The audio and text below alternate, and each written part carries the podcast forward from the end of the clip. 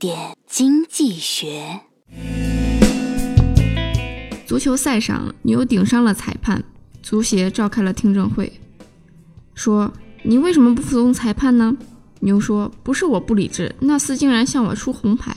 ”自信是好事，可过于自信就容易演变成自负。正如这只火冒三丈的牛，把自己看得过高，抢了运动员的活儿。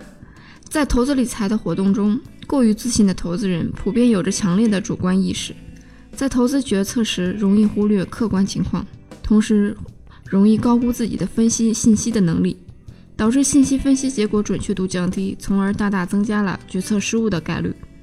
投资人自负的另一种表现就是听不进别人的意见，让自己疏于理财风险的防范。一旦市场出现变化时，也不会及时调整策略，而是主观上一厢情愿地认为变化对自己有利。等到损失发生后，以回天乏术。投资人应谨记，自信而不是自负，才是最正确的心态。